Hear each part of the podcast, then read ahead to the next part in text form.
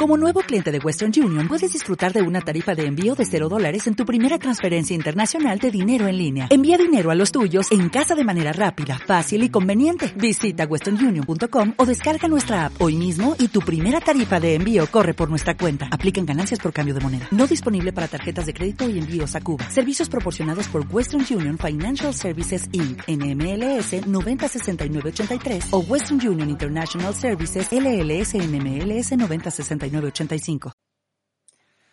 Asignatura Psicología de las diferencias individuales, grabación del tema 10 según los apuntes de Susi. Título del tema 10, La influencia de la herencia y del ambiente. Punto 1. La polémica cuestión herencia-ambiente. Un breve recorrido por el siglo XX.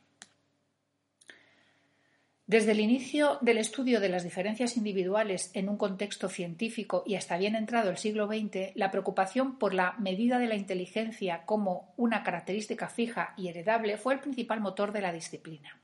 Galton, en el empeño de demostrar el papel que la herencia jugaba en la genialidad, realizó los primeros estudios de familias o genealógicos y los estudios con gemelos y acuñó el término eugenesia, que en 1883 Em, con la creación de este, de este, término y fue el fundador, el fundador del movimiento eh, eugenésico, Galton. La concepción de la inteligencia como una característica hereditaria alcanzó su punto álgido en las primeras décadas del siglo XX, aunque en estos momentos no se conocían realmente los mecanismos de la herencia y las leyes que la regulaban. Aún así, el interés por vincular los resultados de los test a factores genéticos adquirió especialmente auge de la mano de los precursores del movimiento americano a favor del examen mental, como Terman, Goodard y Yerkes, que eh, concluyeron que las preguntas planteadas en el test de Binet proporcionaban una medición de la inteligencia innata y fija.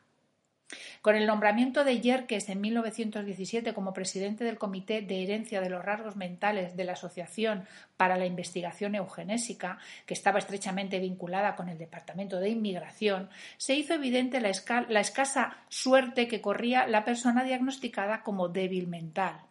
La distinción entre delincuente, pobre o débil mental era cuanto menos inexistente. En estos momentos el progreso de lo que después se conocería como genética de la conducta humana parecía estar en manos de los políticos, quienes, en el afán de preservar el estado de bienestar para una clase de personas dignas de poseerlo, intentaron evitar la propagación de los degenerados mentales. Al declararse la Primera Guerra Mundial, la APA, bajo la dirección de Yerkes, propuso la aplicación en masa de test a los reclutas, cuyos resultados parecían poner de manifiesto la clara inferioridad intelectual de los negros e inmigrantes en comparación a la población americana de origen, nórdico. La idea de la inteligencia como una cualidad innata e inmutable que marcaba severas diferencias en la población comenzó a encontrar detractores a partir de los años 20 con el nacimiento y auge de la psicología conductista. Aunque la concepción hereditaria continuó extendiéndose en el ámbito académico y aplicado durante la primera mitad del siglo XX. La creencia radical en una concepción hereditaria e inmutable de la inteligencia de Sir Cyril Barth que desembocaba incluso en un miedo a una propagación desmesurada de las especies de débiles mentales, llevaría a este autor a falsificar los datos de sus investigaciones basadas en las comparaciones realizadas con gemelos en pro de la defensa de la heredabilidad del cociente intelectual. Al margen del golpe bajo que supuso este fraude para la comunidad científica, cabe señalar también que los trabajos realizados en aquella época como las investigaciones de gemelos del equipo de Newman, presentaban muchas deficiencias metodológicas. Todas estas cuestiones añadidas al predominio de la psicología conductista, eh, cada vez, eh, que cada vez dotaba de mayor relevancia al ambiente, hicieron que comenzaran a tambalearse las premisas genetistas que dominaron las primeras décadas, de forma que a mediados del siglo XX y hasta la década de los 80, la polémica herencia-medio eh, sobre el cociente intelectual se decantó por los argumentos ambientalistas. Paralelamente al auge conductista, la genética de la conducta que fue una disciplina que había adquirido independencia y carácter propio en los años 60, abre de nuevo la polémica herencia-medio al presentar investigaciones con una base empírica y con datos científicamente más rigurosos. Actualmente, los resultados de las investigaciones realizadas desde el marco de la genética de la conducta han dejado claro la necesidad de contemplar tanto factores genéticos como ambientales en la explicación del comportamiento humano, poniendo de manifiesto que el enfoque interaccionista es el único válido a la hora de comprender la conducta humana. Vamos con el siguiente punto, que es el punto 2, que son las líneas de investigaciones actuales. La psicología diferencial se sirve de las aportaciones de la genética en un, en un, sentido auxiliar, es decir, acude a los conocimientos proporcionados por la genética cuando aborda la explicación de causas últimas o distales.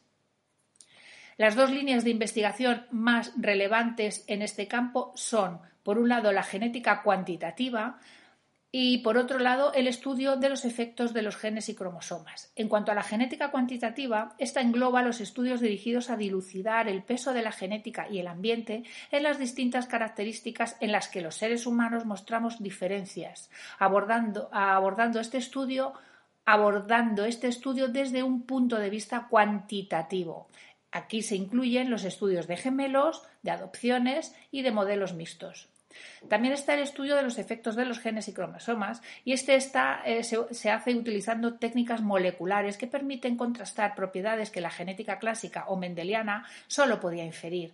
Aquí el interés se desplaza del cuánto al cómo actúan los genes para producir las diferencias individuales. Entonces, seguimos dentro del punto 2, que son las líneas de investigación actuales, y vamos a ver el primer subpunto, que son estrategias cuantitativas dirigidas a dilucidar el peso de la herencia y del ambiente. La genética de la conducta ha facilitado el análisis del peso relativo de la herencia y el ambiente en la explicación de los distintos comportamientos humanos. Sin embargo, se debe tener en cuenta que esta disciplina no aporta información sobre las causas últimas de los comportamientos individuales, es decir, características mostradas por cada individuo, ni acerca de las causas que subyacen a las diferencias entre grupos humanos. Aquí los resultados de la genética de la conducta quedan limitados a informar sobre la proporción en que la variabilidad que presenta un grupo de individuos respecto a una característica estudiada se puede atribuir a factores genéticos o ambientales. Aquí se exponen a continuación las eh, diferencias y similitudes entre los objetivos y ámbitos de estudio de la genética de la conducta, la genética de las poblaciones y la genética cuantitativa. En cuanto a la genética de las poblaciones, bueno, esta disciplina tiene por objeto dilucidar las reglas y los efectos que tiene en una población de individuos la herencia monogenética, es decir, el efecto de genes particulares sobre aspectos concretos, tal como lo hacía Mendel. En este tipo de estudios, cuando se habla de población, se hace referencia a cualquier grupo de individuos que tenga probabilidad de cruzarse entre ellos. De esta manera, eh, de manera que si se supone algún tipo de transmisión genética para un rasgo, se observará el número de veces que éste se presenta en la población. Un tipo especial de estudios en esta categoría son los estudios de diferencias entre razas, problema que a día de hoy carece de identidad, dado que el material genético compartido por los seres humanos ronda al 99,8% frente al apenas 0,02% que refleja la unicidad de cada persona. Y no se ha encontrado ninguna distinción en este 0,02% que marque la diferenciación entre distintas poblaciones o razas, de manera que la distinción entre las mismas desde el punto de vista genético carece de fundamento. Los resultados obtenidos en esta disciplina son útiles también para estudiar las consecuencias del apareamiento direccional referido a la tendencia a formar pareja con aquellos individuos de características similares a las nuestras hecho que reduce la variabilidad en los aspectos que tienen una influencia genética o las consecuencias que tienen fenómenos como la inmigración que incrementan esta variabilidad. Finalmente hay que reseñar eh, que los resultados procedentes de la genética de poblaciones se encuentran limitados debido a que la mayoría de los aspectos, tanto físicos como psicológicos, están influenciados por más de un gen. Vamos con el siguiente, que es la genética cuantitativa. Esta disciplina surge para hacer frente al estudio de la herencia poligenética y su objetivo es la determinación del peso de la herencia en general eh, que en general tiene sobre el aspecto estudiado. La cuantificación de los factores genéticos y ambientales se realiza a través de diferentes diseños, bien sean de familias, de, em, gemelos o de adopciones, y de una metodología estadística que permita estimar para una variable determinada su grado de heredabilidad y de ambientalidad en una población. La heredabilidad se entiende como un parámetro expresado en, el índice de heredabilidad, que es h elevado al cuadrado, que oscila entre el 0 y el 1. Es un índice que oscila entre esas dos cifras, 0 y 1. Y que hace referencia a la, a la proporción de variabilidad que en una determinada población o grupo de individuos en los que se evalúa un determinado aspecto se atribuye a la herencia.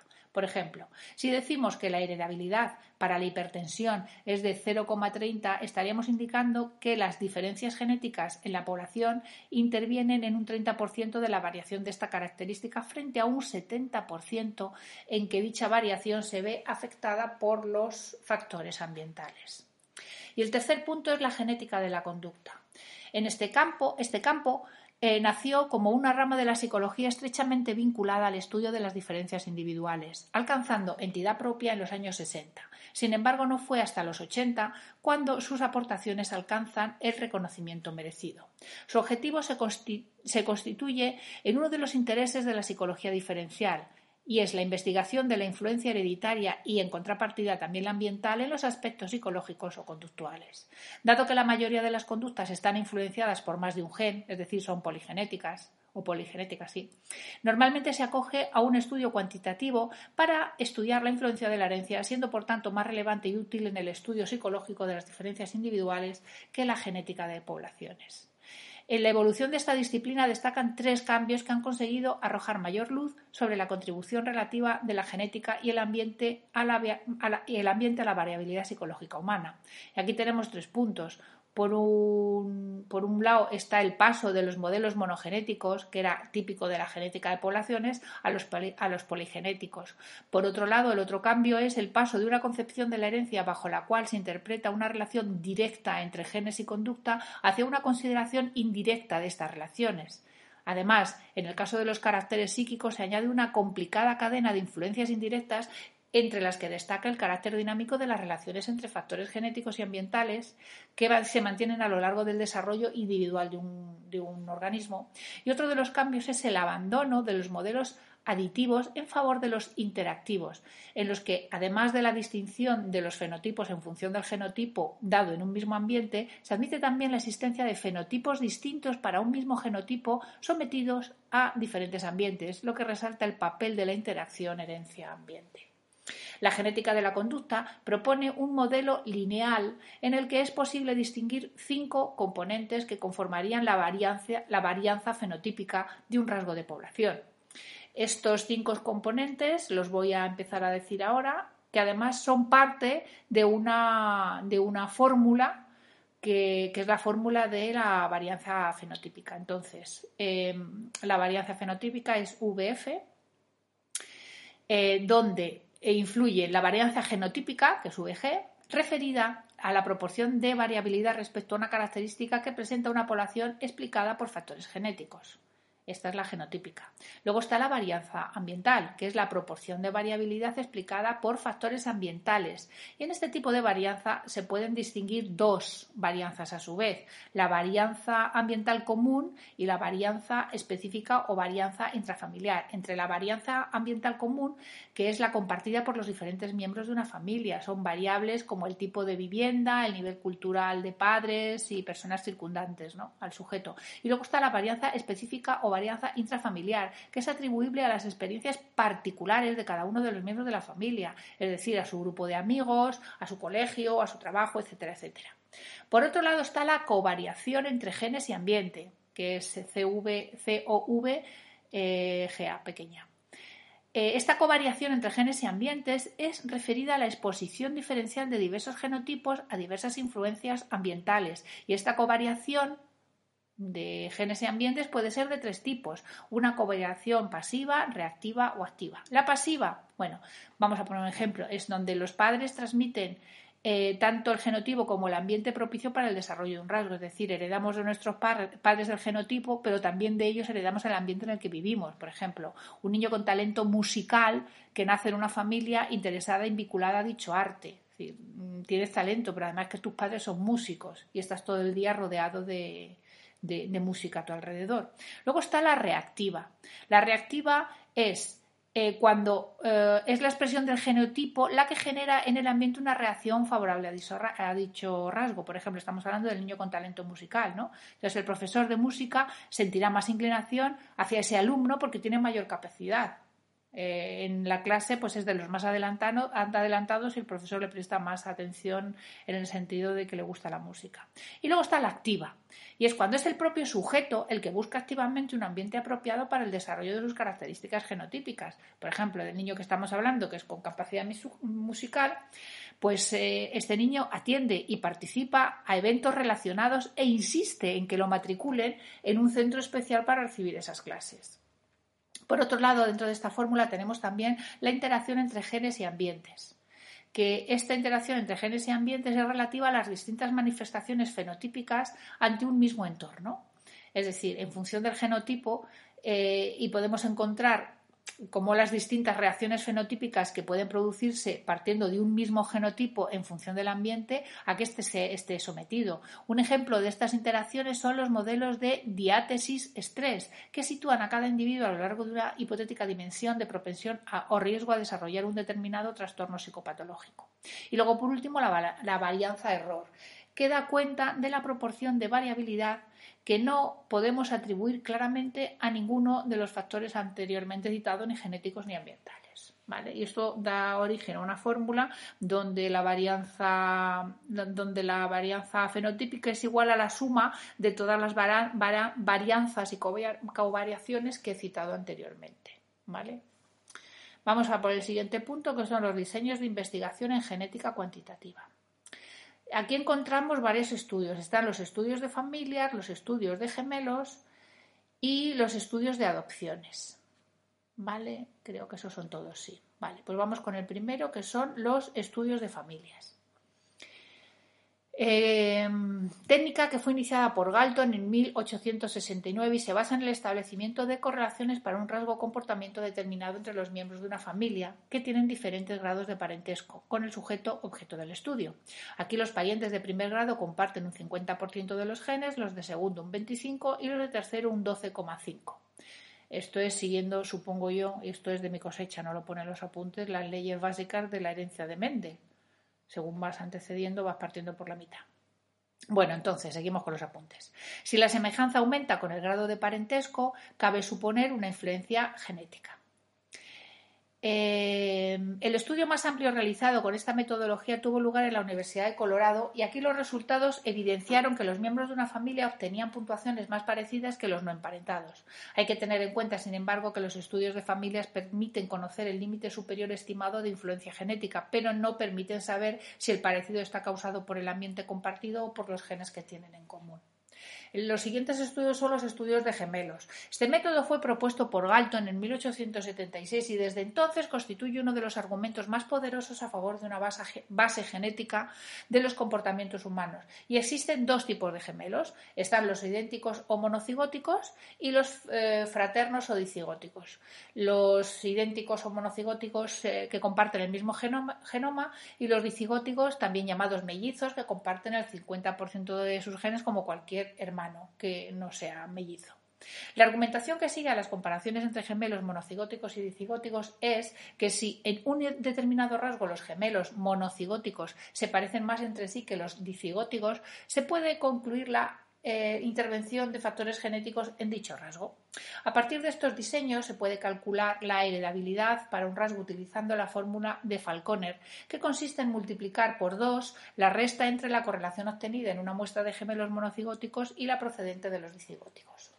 Existe otro tipo de estudio de gemelos propuesto por Beckwith y Alper que consiste en estudiar gemelos monocigóticos que han sido criados en familias diferentes. La suposición aquí es que si no existe semejanza entre los dos medios que constituyen los hogares de acogida, la observación de parecido entre los gemelos separados reflejará la importancia del papel de los factores genéticos. Aquí tenemos el cuadro 10.2 que habla eh, de estos estudios de los gemelos, unos estudios de gemelos y personalidad. Aquí los estudios de genética de la conducta han permitido demostrar que la herencia también juega un papel importante en nuestra personalidad. Los investigadores eh, Loechlin y McNichols pusieron de manifiesto que los gemelos monocigóticos se asemejan más que los cigóticos en variables como dominancia, sociabilidad, responsabilidad y autocontrol, estimando una heredabilidad alrededor del 50%. Un estudio de gemelos, tomando como referencia el modelo de los cinco factores, produjo, resultados similares mostrando una heredabilidad situada entre el 35 y 50%. Finalmente, en el estudio de McGrath y, colaboradores se subraya la importancia del ambiente específico en dos de los factores del modelo de los cinco grandes, como son la cordialidad y la responsabilidad. En el siguiente cuadro, que es el cuadro 10.3, vemos otro estudio que son los estudios de gemelos y la inteligencia. Aquí los estudios de gemelos realizados en las últimas décadas concuerdan en señalar que los monocigóticos muestran correlaciones que superan con creces a las resultantes de los dicigóticos en competencia verbal y espacial, ya sean niños, adolescentes o adultos. Respecto a los estudios que indagan el peso de la herencia y el ambiente en habilidades cognitivas específicas, el de Plomin y de Fries concluye que el 60% de la varianza en competencia verbal y el 50% de la varianza en competencia espacial de la población general se deberían a la genética. Estos estudios destacan la considerable influencia genética en estas habilidades y el hecho de que el ambiente compartido aporta una influencia moderada. En cuanto a G, el factor G, existe evidencia de presentar un importante componente genético y actualmente son pocos los científicos que cuestionan que esta habilidad cognitiva muestre una importancia genética significativa, aunque no se han logrado llegar no se ha logrado llegar a un consenso respecto a la estimación concreta de su componente hereditario. En cuanto a la creatividad, una revisión de 10 estudios de gemelos proporcionó unas correlaciones promedio de 0,61 en monocigóticos y de 0,50 en dicigóticos, lo que indica la importancia del ambiente compartido y la escasa influencia genética. Finalmente, hay que destacar el peso que ejerce el factor edad.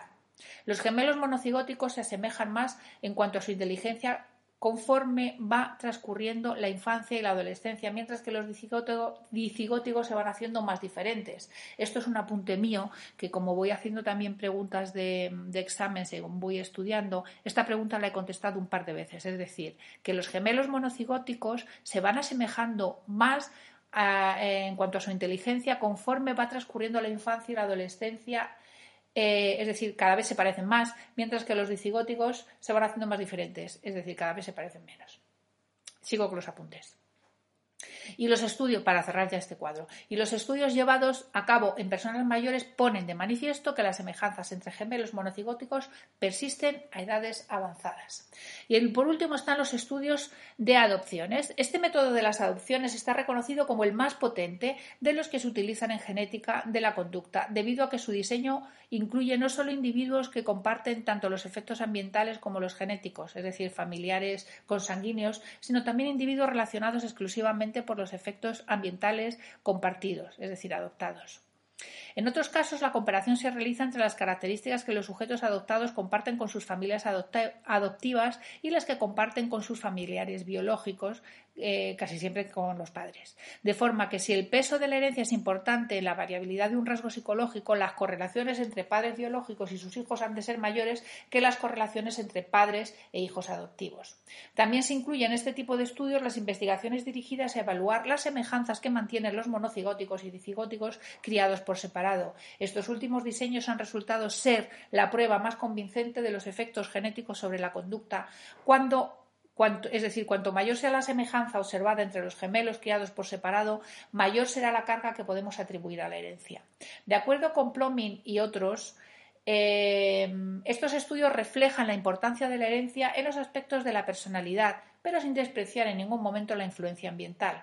Respecto a la varianza ambiental en las características de personalidad, estos autores apuntan la relevancia, la relevancia que tiene el ambiente específico del individuo, es decir, no, se refieren única y exclusivamente al compartido familiarmente, sino al, ambiente específico de cada individuo en comparación con la influencia del ambiente familiar. Aquí, desglosando los componentes de la varianza fenotípica, esa fórmula que hemos visto antes, cabría atribuir un 40% a la varianza genética, un 35% a la específica y un 5% a la compartida familiarmente. Y por último, un 20%, que es mucho, a la varianza error, es decir, que no saben a qué se, a qué se debe.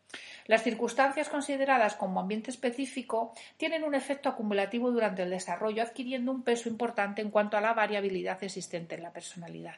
En el cuadro 10.4 eh, vemos los estudios de adopciones y la personalidad. Aquí el cuestionario mm, EPI, inventado, eh, el inventario de personalidad de Eysenck, eh, mide la extraversión, el neuroticismo y el psiqueticismo. Los estudios llevados a cabo con este cuestionario coincide en que la extroversión, en que en la extroversión la genética tiene un peso de un 60%, mientras que para el neuroticismo estaría en torno al 30%. Es decir, que somos extrovertidos mm, por herencia, mientras que el neuroticismo estaría en torno al 30%. Nos volvemos neuróticos más por el ambiente. Bueno, esto es lo que yo he entendido. Bueno, en cuanto a las investigaciones que parten del modelo de los cinco factores, muestran que la heredabilidad para la extraversión se sitúa alrededor de un 50%. En cuanto al neuroticismo, un 40%, cordialidad y responsabilidad o minuciosidad, un 36%, y apertura a la experiencia, eh, más o menos entre un 43 y un 46%. Vale, seguimos. Fuera ya del cuadro. También utilizando el método de las adopciones se ha estudiado el efecto de la edad. A partir de las investigaciones llevadas a cabo por Pedersen, se concluye que la influencia genética se mantiene más estable que los efectos del ambiente en características de personalidad como la extroversión, el neuroticismo, la impulsividad y la eh, hostilidad. Es decir, aquí, en estas características, la influencia genética se mantiene más estable. Y por otra parte, aunque la varianza explicada por el ambiente no cambia en su conjunto, se va produciendo un aumento de la influencia del ambiente eh, común en, detrimento del ambiente específico. Es decir, cuanto mayores son los sujetos, más crece la influencia del ambiente compartido familiarmente.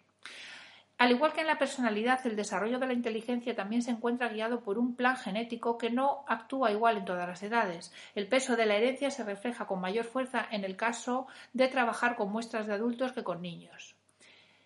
Eh, el efecto del ambiente específico es mayor en la edad adulta que en la infancia, y el único efecto que se reduce con la edad es el que se refiere al ambiente familiar común. O sea que en cuanto a la inteligencia, eh, con la edad se reduce el ambiente familiar común, lógicamente. En cuanto al ambiente específico, mm, cada vez es mayor según vamos creciendo y el peso de la herencia se refleja con mayor fuerza en adultos que con niños. Vale. 4.10.6. Aquí hablamos de los estudios de adopciones y la inteligencia. En cuanto a las variables que constituyen la inteligencia, los resultados obtenidos en la investigación sobre gemelos adoptivos constituyen una prueba fiable de que los genes condicionan el comportamiento relacionado con las mismas. A este respecto, los resultados hallados parecen mostrar siempre correlaciones mayores entre las medias de cociente intelectual tomadas de padres e hijos biológicos que las encontradas con padres e hijos adoptivos. Por otra parte, los estudios llevados a cabo con gemelos monocigóticos y dicigóticos criados por separado confirman la existencia de un comportamiento genético en las habilidades cognitivas específicas. Dos de los estudios más relevantes en este sentido son los realizados por McGee y Bouchard y también por Pedersen y otros. Otro estudio de relevancia es el proyecto de colorados sobre adoptados de Plomin y de Fries, quienes concluyen que entre los datos más sorprendentes obtenidos destaca la observación de que los efectos de la herencia en la inteligencia no se hacen evidentes durante el primer año de vida, efectos que, sin embargo, se van haciendo notar entre la primera y la segunda infancia. A la vista de los resultados obtenidos en los diversos estudios es posible concluir que la heredabilidad de las habilidades intelectuales específicas aumenta durante la infancia y que dichas habilidades genéticamente diferentes pueden detectarse a la temprana edad de tres años. Eh, ya fuera del cuadro, a pesar de que las conclusiones obtenidas eh, que hemos citado anteriormente, los estudios combinados de gemelos y adopciones no explican cómo los genes influyen en la personalidad, la inteligencia y el comportamiento social, y son pocos los genetistas que atribuyen un peso dominante a los genes en la explicación del comportamiento, aunque sí existe un consenso acerca de la cooperación entre los factores genéticos y ambientales, siendo evidente el papel direccional que, muchas, que en muchas ocasiones juega la herencia respecto a los factores ambientales. El siguiente punto eh, son las limitaciones, y ya estamos acabando, es el último punto. Eh, las limitaciones de la genética cuantitativa. En primer lugar, hay que tener en cuenta que las estimaciones realizadas siempre corresponden a una población concreta en un momento determinado, de manera que pueden variar tanto a través del tiempo como a través de distintas poblaciones. En cuanto a la validez de índice de, la heredabilidad, esta se ve afectada fundamentalmente por dos sexos eh, primero, el grado de representatividad de la muestra, que puede no reflejar proporcionalmente las características de la población, y por otro lado, los posibles errores de medida y los que se derivan de la definición operativa de los fenotipos. Estos sesgos son típicos de las investigaciones que utilizan instrumentos con carencias de validez, con la validez predictiva, criterial o de constructo. Otro escollo que limita la rigurosidad de los eh, resultados se refiere a la falta de medidas ambientales eh, adecuadas para captar la fuente de varianza que constituyen las diferencias experienciales entre individuos. La única distinción que se plantea en este contexto es la, la segmentación entre la varianza común y la específica, pero muchos de los aspectos ubicados en una u otra categoría se encuentran solapados o mantienen una estrecha relación. Además, hay que tener en cuenta eh, que acontecimientos que objetivamente pueden encuadrarse como factores de varianza común, por ejemplo, la muerte de un familiar, pueden afectar de muy distinta manera en función de cada característica de cada sujeto, de las características de cada sujeto. Y por último tenemos eh, la tabla 10.4 que nos habla de las limitaciones y posibles soluciones a los estudios actuales. En cuanto a las limitaciones de todos los estudios que hemos estado viendo, podemos encontrar primero sesgos procedentes de la estimación estadística, es decir, el grado de representatividad de la muestra, los errores de medida y los derivados de la definición operativa de los fenotipos. Por otro lado, otra limitación puede ser la falta de medidas ambientales adecuadas para captar la fuente de varianza que constituye las diferencias experienciales entre individuos. Y por último, es la ausencia de explicaciones acerca de cómo se produce la susceptibilidad hereditaria a manifestar un patrón comportamental. Por otro lado, las posibles soluciones a estas limitaciones en cuanto a los sesgos procedentes de, la estimación estadística, pues bueno, se pueden utilizar eh, modelos mixtos de investigación que permiten presentar de forma aunada los resultados de diferentes investigaciones y esto permite, permite incrementar el tamaño de las muestras, así como la fiabilidad y la validez de los resultados. En cuanto a la falta de las medidas ambientales adecuadas, bueno, pues hay propuestas teóricas y metodológicas dirigidas a estructurar de forma operativa estas variables ambientales. Y por último, acerca de las explicaciones de cómo se produce la susceptibilidad hereditaria, pues bueno, puede haber empleo de nuevas técnicas moleculares para la observación de la composición del material hereditario, ya que hablamos de genes y cromosomas. Aquí está el proyecto Genoma Humano y donde se están realizando eh, importantes avances en este campo de investigación. Bueno, y aquí se acaba el tema, el tema 10. Ya solo nos quedan dos temas, 11 y 12, para acabar el temario. Venga, ánimo compañeros, que podemos con esta asignatura. Un saludo a todos.